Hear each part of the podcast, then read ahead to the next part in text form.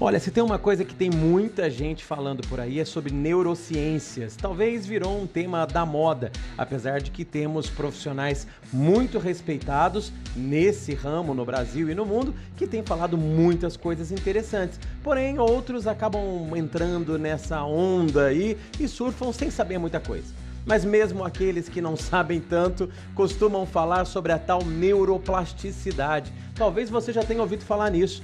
Essa tal neuroplasticidade é a capacidade de mudar a sua estrutura física, a estrutura física do cérebro, em função das experiências que nós temos, das emoções que nós vivemos e até mesmo os pensamentos que nós temos. Só que essa tal neuroplasticidade, ela pode ser muito positiva, mas também pode trabalhar contra você, principalmente quando você deseja eliminar hábitos que não são desejados aí na sua performance, nos seus resultados. Se você quer consolidar mudanças no seu comportamento, tendo posturas, atitudes mais favoráveis, use a neuroplasticidade a seu favor. Mas, como eu disse, você tem que tomar muitos cuidados, porque talvez essa mesma estratégia, a tal neuroplasticidade, pode ser o seu vilão. Vamos conversar sobre isso no nosso Changecast de hoje. Prepare-se, que o assunto de hoje é mudanças de hábitos através da neurociência da mudança. Meu nome é Marcelo de Elias e eu sou especialista em mudanças e comportamentos protagonistas. Meu grande propósito é desenvolver pessoas, ajudando você a mudar para melhor e evoluir cada vez mais. Eu também ajudo empresas a entenderem as mudanças que estão ocorrendo no mundo e como elas devem liderar as transformações em suas equipes e criarem adaptabilidade para os novos cenários, alcançando melhores resultados. Por aqui o assunto é mudança. Esse é o nosso Changecast. Bora mudar. Eu falei para vocês que tem alguns neurocientistas muito respeitados no Brasil e no mundo. E tem uma delas que eu sou realmente um fã incondicional, que é a doutora Carla Tiepo. Já faz bastante tempo que eu acompanho o trabalho dela, desde a época que ela aparecia lá no Fantástico, na televisão, mas mais recentemente eu tenho feito alguns cursos com ela, tenho aprendido muitas coisas com ela. Recomendo que você conheça o trabalho da Carla Tiepo, caso você ainda não conheça, mas o instituto dela, que chama Instituto Conectomos, realmente tem cursos sensacionais online, alguns gravados, alguns ao vivo e também cursos presenciais, onde eu tive a oportunidade de estar com ela pessoalmente em algumas oportunidades. E nos cursos da Carla Tiepo, ela sempre traz conteúdos muito interessantes, como também no blog, no portal do Instituto Conectomos. E ela trouxe recentemente um conteúdo em inglês que foi traduzido para o português e adaptado, que tem como origem um site chamado The Best Brand Possible. Esse site trouxe uh, um conteúdo muito interessante que se chamava A Neurociência das Mudanças do Seu Comportamento.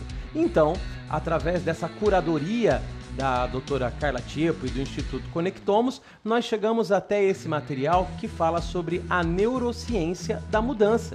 É importante você olhar o seu cérebro, como ele funciona, quando o seu desejo é eliminar hábitos que você não quer mais em sua vida e adquirir outros hábitos mais positivos.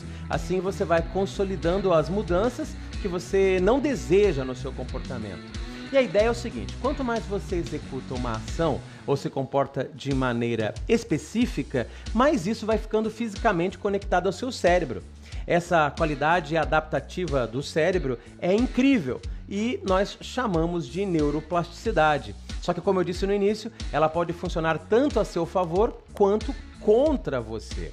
Pois é, vamos relembrar o que eu disse no início e também que muita gente disse sobre neuroplasticidade. A neuroplasticidade é a capacidade de mudar sua estrutura física, o cérebro de mudar a sua estrutura física em função das experiências, das emoções e até mesmo dos pensamentos vivenciados pelo indivíduo. Só que até um tempo atrás costumava-se acreditar que, exceto por alguns períodos específicos de crescimento na infância, o cérebro era praticamente fixo. Só que hoje em dia a gente não a gente pensa de outra forma, porque já foi descoberto que isso não é verdade. O seu cérebro aí ele é capaz de mudar até o dia da sua morte, sabia? Então, a neuroplasticidade ela ganhou aprovação científica na segunda metade do século XX e tem resultado de longo alcance para quase todos os aspectos da vida humana e da cultura, desde a educação e medicina até mesmo a felicidade. Pois é, segundo o Instituto Conectomos, que trouxe esse artigo para nossa reflexão, essa capacidade de metamorfose torna o seu cérebro extremamente resiliente, mas também se torna muito vulnerável a influências externas e influências internas, principalmente as influências inconscientes. Já parou para pensar nisso? Então, ter um cérebro que muda o tempo todo traz coisas boas, mas também traz riscos, principalmente quando você não presta atenção nessas influências. Então vamos entender o seguinte: o seu cérebro ele forma, uh, ele vai criando, né, de maneira configurada, de maneira estruturada nos seus neurônios, né, tudo aquilo que você faz repetidamente na sua vida. Inclusive, esse é um conceito de hábito. Hábito é aquilo que você faz de maneira repetida e que de repente se transforma em algo automático. Só que o seu cérebro ele vai criando essas estruturas neuronais uh, o tempo todo, né? E ele vai se preocupando com tudo o tempo todo. Na verdade, quando você escolhe as suas roupas, quando você vai estudar, por exemplo, quando você foi estudar lá na primeira infância ou no ensino médio, tudo isso foi ajudando a construir conexões no seu cérebro. Quando você medita, é claro que isso também constrói conexões. Então preste atenção no seguinte: os seus estados mentais, as respostas e os seus comportamentos, de certa forma, eles vão resultando em traços neurais, em sinapses, em estruturas que vão sendo uh, roteirizadas, preparadas, estruturadas aí dentro da sua cabeça. Então, criar ou eliminar um hábito envolve uma mudança neuroplástica no cérebro. Uma pessoa deseja algo porque o seu cérebro plástico, podemos assim dizer, se tornou sensível à substância ou à experiência que essa pessoa anseia por aquilo. Olha que interessante. Então, quando a gente quer uma experiência, busca uma experiência ou vive uma experiência, o nosso cérebro vai se construindo em função dessas, desses pensamentos, sentimentos, emoções vivenciados ou mesmo aqueles que a gente deseja vivenciar. É, meu amigo, minha amiga, a coisa é bem complexa. Mas a Carla Tiepo sempre deixa mais simples pra gente lá no Instituto Conectomos. E ela escreveu nesse blog, que na verdade é uma tradução do original inglês que eu disse, que quando um desejo é satisfeito, a dopamina, ou seja, o nosso sistema dopaminérgico, ele nos ajuda bastante ou ele pode também prejudicar, sabia? Porque a dopamina, que é um neurotransmissor do bem-estar, ele é liberado quando o desejo é satisfeito. Então, essa injeção de dopamina, que dá prazer, também é um componente essencial da mudança neuroplástica. Olha que interessante. A dopamina, ela auxilia na construção de neurônios que reforçam o hábito. Então, toda vez que um desejo é satisfeito, vem lá, puf, bomba de dopamina. E isso faz com que o seu cérebro vá se reestruturando. Só que atenção, a recompensa de dopamina, ela vem logo após a primeira vez que você já faz alguma coisa. Após o primeiro episódio de liberação, uma dopamina é liberada cada vez mais cedo, presta atenção nisso, até que apenas pensar em algo causa um pico de dopamina antecipado. Olha que maluco. Uma dopamina que precede uma ação motiva você a realizar um comportamento no futuro. Sacou a importância da dopamina? Então, toda vez que você pensa ou tem vontade de fazer algo, como já ficou registrado ali no seu cérebro que aquilo é algo prazeroso, o que acontece? O seu cérebro já vai sendo inundado por dopaminas, trazendo aquele prazer mesmo antes de você executar. Então preste atenção. Cada vez que você repete um comportamento, um padrão neuronal específico é estimulado e se fortalece em seu cérebro. Nós sabemos que neurônios que disparam juntos se conectam.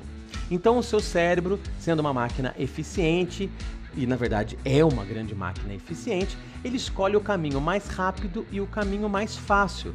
Dessa forma nasce o quê? Nasce um hábito ou então nasce um vício.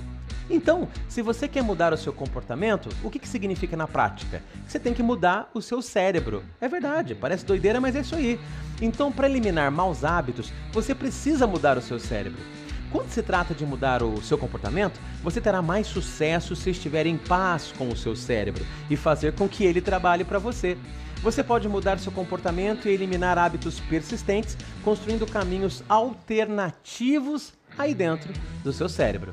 Quando você tenta adotar um novo comportamento pela primeira vez, precisa mobilizar seu córtex pré-frontal, que é uma área importante aí do seu cérebro, é a área que toma decisões. Como disse a Carla Tiepo uma vez num curso que eu fiz com ela, é como se fosse o CEO aí do seu cérebro. Pois é, você tem que inserir algum esforço, alguma intenção genuína ou mesmo uma reflexão no processo para que o córtex pré-frontal seja ativado, mobilizado. Então, depois de realizar uma nova rotina várias vezes suficientes para que elas sejam feitas eh, a ponto de fortalecer o seu cérebro, o comportamento vai exigir menos esforço por uma nova ação uh, que já vai se transformar num padrão. Bom, eu sempre falo isso, já disse várias vezes que não é bem assim, aquele mito dos 21 dias. Se você já ouviu algum outro episódio do nosso podcast, talvez você já tenha ouvido me falar isso. Mas não sou, não, não sou eu que inventei essa história dos 21 dias e nem fui eu que inventei a história de que não é 21 dias, porque a neurociência moderna já está nos explicando que essa história de que leva 21 dias para formar um novo hábito, infelizmente é falso. Eu digo infelizmente porque seria muito bom se fosse só isso, né? A quantidade de tempo que você leva para modificar o comportamento depende do que você está tentando fazer e pode variar de três semanas a três meses ou até mais do que isso. A relação que existe entre a adoção de um novo comportamento e essa automaticidade, ou seja, o hábito nada mais é do que uma automaticidade, que é agir sem ter que pensar a respeito, é muito parecida como, vamos lá, subir uma colina que começa íngreme e depois ela vai gradualmente se nivelando. Tudo bem que nem sempre as colinas são assim, né? Elas começam mais brandas e depois elas vão ficando íngremes. Mas imagine uma colina diferente, onde você começa de maneira mais acentuada e depois a coisa vai ficando mais fácil, mais fácil, mais fácil. Então a lógica é essa. O novo comportamento e a questão da automaticidade faz com que a gente acredite que no começo você faz um progresso impressionante, só que os ganhos eles diminuem com o tempo. Então, como você deve fazer para estabelecer novos padrões de comportamento? Mudar seu comportamento não é nada fácil, tá? Já posso dizer para você. Mas ele pode ser feito sim se você usar o seu cérebro ao seu favor. Então quero te dar algumas dicas que na verdade vieram desse artigo interessantíssimo que foi publicado na The Best Brain Possible. Uh, e essas dicas podem ser usadas aí por você quando você quer mudar hábitos que te incomodam. Então, a primeira, a primeira dica é o seguinte: conheça os seus gatilhos. Então, determine o que causa uma liberação antecipada de dopamina para motivá-lo a um comportamento ou hábito e evite esses gatilhos. Na verdade, é o seguinte: se possível, remova os gatilhos da sua vida. Isso pode significar que você tem que mudar o seu ambiente completamente, ou seja, mudar as coisas que estão ao seu redor e que te chamam a atenção para fazer algo que você não queira ou não goste, ou pelo menos tente realizar pequenas mudanças ambientais e até mesmo sociais através de pessoas que você convive e que disparam coisas que você não gosta. Se você deseja fazer uma mudança, seja eliminando um mau hábito ou criando um hábito saudável, você precisa ter certeza de que o seu ambiente vai te ajudar nessa mudança. Outra dica importante da neurociência é que você deve encontrar maneiras de reduzir o estresse. É verdade? Sim, estresse tem tudo a ver com isso. Maus hábitos ou padrões indesejados são geralmente mecanismos de defesa quando enfrentamos situações difíceis. Se você não se envolver com eles, ou seja, você não ficará mais vulnerável a esse tipo de situação. Agora, quando você tem situações estressantes, situações em que você fica mais estressada ou estressado, o que, que vai acontecer? Você não vai uh, ter aquele poder de decisão, aquele poder de análise. Então o que, que você vai fazer? Você vai fazer o que é mais automático, principalmente aquilo que você sempre fez da maneira que você sempre faz e te incomoda. Bom, você se beneficia dessa história de reduzir o estresse quando você desabafa com alguém, alguém de confiança, quando você faz exercícios físicos, a yoga ajuda muito, meditação então nem se fala. Todos os exercícios de atenção plena, exercícios de gratidão, a interação social saudável que faz bem para você e acredite, o sono. O sono de maneira bem equilibrada também ajuda você a reduzir o estresse. Outra coisa legal para o seu cérebro e para as mudanças que você quer executar é o seguinte: prestar atenção. Prestar atenção de maneira ativa. Você modificará o seu comportamento com mais facilidade se você envolver o seu córtex pré-frontal. Lembra que eu falei dele? E uma forma de fazer isso é prestando atenção ativamente. Pois é, o seu cérebro, ele tem alguns recursos que são muito importantes e que te ajudam. Só que você os ativa quando você para para prestar atenção, quando você presta atenção nas coisas que estão acontecendo. Porque quando você está distraído, você está mais vulnerável a fazer as coisas como? De maneira automática, lembra? Então, quando você está distraído, fazendo as coisas sem analisar, sem pensar no que está fazendo, o seu cérebro ele volta lá aos padrões antigos e você acaba fazendo tudo que você não deseja, como por exemplo comer um pote de sorvete, detonar aquela latinha de leite condensado que está aberta na geladeira, ou então ter outros comportamentos impulsivos que é exatamente o que você não quer ter. Então, cada vez que você executa um novo comportamento ou você ignora um impulso, você está transformando um hábito, um antigo hábito mais fraco lá no seu cérebro. Então, preste atenção, esteja na sua própria presença, preste atenção no que você faz, sinta o momento. Assim você tem mais condições de tomar decisões inteligentes. Outra dica importantíssima e que a neurociência vem nos mostrando que ela faz todo sentido é que é importante você começar com pequenos passos. Pois é, todo mundo fala o seguinte: que mudar seu comportamento requer força de vontade. É mentira? Claro que não. A força de vontade, ela é realmente importante, mas a gente não pode depender apenas dela. Por quê? Bom, toda vez que você usa força de vontade, isso está mobilizando um outro tipo de uh, elemento, componente aí do seu cérebro, algum outro tipo de hormônio que é a serotonina. Pois é, a serotonina também tem uma grande contribuição nessa, nessa jogada toda aí, tá? Do começar em pequenos passos. Mas para simplificar para você, eu quero dizer o seguinte, que a força de vontade, ela é muito parecida com um músculo. E como todo músculo, fica cansado e se esgota. Então a força de vontade, ela também se cansa e se esgota. Então, uma forma de evitar isso é começar fazendo pequenas mudanças, uma de cada vez, e que não vão exigir tanta força de vontade. Um conceito importantíssimo que eu já falei em outros episódios aqui do podcast, e você pode ouvir outros episódios, é algo sobre os micro hábitos ou mini hábitos ou hábitos atômicos. Toda vez que você pratica algo que não requer tanta habilidade, você também não vai precisar de tanta força de vontade. Então simplifique através de pequenos hábitos. Então, em vez de revisar drasticamente a sua dieta de uma vez, basta você cortar alguma coisa que você não quer comer mais. Vai aos poucos. Algumas semanas depois, quando a primeira alteração que você fez lá simplesinha realmente já estiver consolidada, você faz outra alteração para melhor, vai se desafiando e dessa forma a serotonina vai te trazendo as recompensas que você precisa, o sentimento de oba, tô conseguindo e você automaticamente vai se desafiando cada vez mais. Ah, lembra lá da tal serotonina? Uma outra dica é isso, aumentar a sua serotonina. Pois é, o aumento da serotonina ajuda o córtex pré-frontal, aí o CEO do cérebro, como diz a doutora Carla Tipo, a funcionar. Pois é, ele faz você aumentar essa tal força de vontade que nós estamos conversando aí. Então, existem alguns estudos científicos que exploram a relação do aumento de serotonina e também os seus neuroreceptores e neurotransmissores com alguns elementos do nosso dia a dia. Como, por exemplo, a luz do sol aumenta a serotonina, massagem faz isso também, exercícios físicos, com certeza, relembrar memórias prazerosas e felizes, entre tantas outras coisas. Então, se você quer aumentar a serotonina, tenha práticas positivas, saudáveis, felizes, show pensamento ruim, tente se lembrar de coisas bacanas, olhe aquelas fotos de viagens muito maravilhosas que você fez e aquilo vai te trazer memórias prazerosas e felizes que certamente vão aumentar a sua serotonina e como eu disse, são importantes para aí a sua entre aspas força de vontade. E uma última dica importantíssima que eu capturei aqui também no site da Conectomos, no blog do Instituto Conectomos, é essa aqui. Comece com pequenas vitórias. Isso eu também falo muito no meu, na minha Fórmula da Mudança, que é um programa que eu desenvolvi, mas que é reforçado pelo The Best Brain Possible, esse site que traz a importância das pequenas vitórias. Por quê? Porque focar em pequenas conquistas e realizações ao longo do caminho faz com que seja mantido um fluxo de dopamina e isso ajuda você a se manter motivado.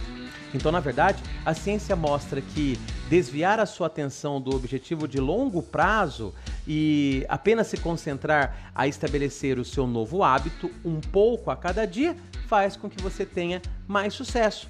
Então pegue aquele seu objetivo de longo prazo, quebre em objetivos menores, talvez diários ou semanais, e com comemore, celebre cada nova conquista. Um exemplo: em vez de emagrecer 10 quilos no ano, coloque como meta emagrecer 1 quilo por mês. Dessa forma, você ficará mais motivado ao perceber que a cada mês você está alcançando seu objetivo. E esse sentimento de, con de conquistar, de celebrar, de uh, comemorar as pequenas vitórias faz com que a sua dopamina seja disparada com o sentimento de opa, consegui. E isso faz com que você continue conseguindo.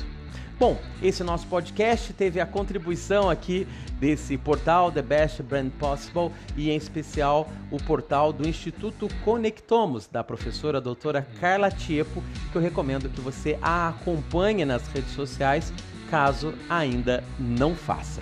Espero que você tenha gostado do nosso podcast de hoje e o assunto por aqui sempre será e sempre é mudança seja mudanças nas empresas, seja mudanças na sua vida aí, pessoal, nos seus hábitos, seja mudanças na sociedade, seja mudanças na tecnologia, mudanças na inovação e muito mais. Convido você a acompanhar os nossos próximos episódios que serão lançados sempre periodicamente, mas também convido você a escutar os episódios anteriores. Sempre teremos sacadas geniais para a sua mudança. Eu sou Marcelo de Elias e espero o seu contato através das minhas redes sociais. Procura lá, arroba Marcelo de Elias no Instagram, Facebook, LinkedIn e faça a sua pergunta. Sugira um novo tema para o nosso podcast. Será um prazer responder e atender você. Até o próximo episódio. Tchau, tchau.